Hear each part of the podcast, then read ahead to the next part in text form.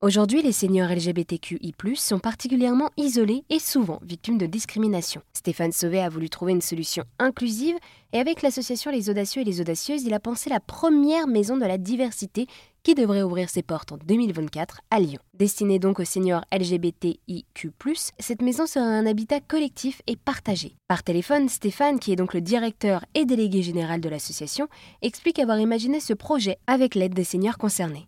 Alors, tout à fait.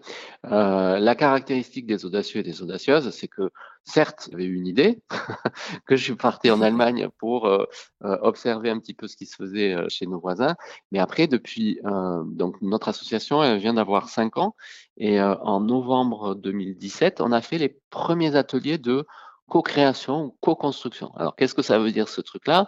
Ça veut dire que ben, une fois par mois, on s'est réunis pendant trois heures, un samedi, et on a travaillé ben, ce projet de vie sociale et partagé. Ça veut dire qu'on s'est dit, bah, tiens, en fait, c'est quoi nos valeurs? Qu'est-ce qu'on ne tolère pas?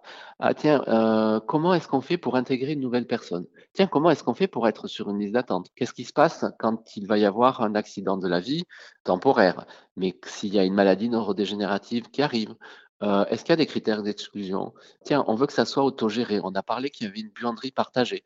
Donc, ben, si on faisait des binômes pour rester euh, acteur, puis être en capacité d'autogérer, ah, mais s'il y a une personne qui est avec un fauteuil roulant, ben, c'est pas grave. On va trouver une solution pour que cette personne, elle trouve sa place et contribue à l'autogestion. Donc, ils ont décidé, par exemple, de mettre, de s'organiser en binôme, parce que moi, je suis le binôme qui va vérifier que pour la buanderie partagée, ben, que les machines, elles fonctionnent, qu'il y a toujours de la lessive, que les gens jouent bien le jeu en disant, ben voilà, moi, j'ai fait une machine à laver, donc je mets un petit jeton, etc., etc. Puis il y a un autre binôme qui va dire, ben moi je suis responsable des personnes qui veulent visiter, qui veulent proposer des services. Je suis le, responsable des, des activités que le groupe va avoir envie de proposer. Donc en fait, là, l'association, au départ, elle a pensé avec et pour les seniors. Et elle a fait le plus difficile, entre guillemets, c'est aller chercher des financements, c'est travailler avec les villes, parce que il faut des compétences quand même pour pouvoir être euh, en capacité de monter un habitat participatif, parce que ça, ça, a des compétences architecturales, il y a des compétences juridiques, il y a des compétences financières, etc., etc. Donc en fait, nous, et c'est pour ça que l'association est d'intérêt général et une association nationale, c'est que en fait l'association a pensé avec ses adhérents un modèle qui sera dupliqué un peu partout euh, en France. Et une fois que ces maisons de la diversité verront le jour, ce seront aux habitants de faire évoluer le projet?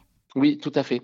Ils vont ben, organiser leur vie en fonction de leurs envies et du cadre qu'on leur a donné. Ça veut dire que la maison de Lyon, elle aura un ADN avec des caractéristiques que la maison de Marseille ou la maison de Nice ou la maison de Lille. Elles auront le même ADN puisque ce sera une maison de la diversité. Pour autant, elle sera spécifique au groupe parce que le groupe, bah, c'est des individus, c'est des parcours de vie qui n'ont pas forcément la même, euh, les mêmes envies.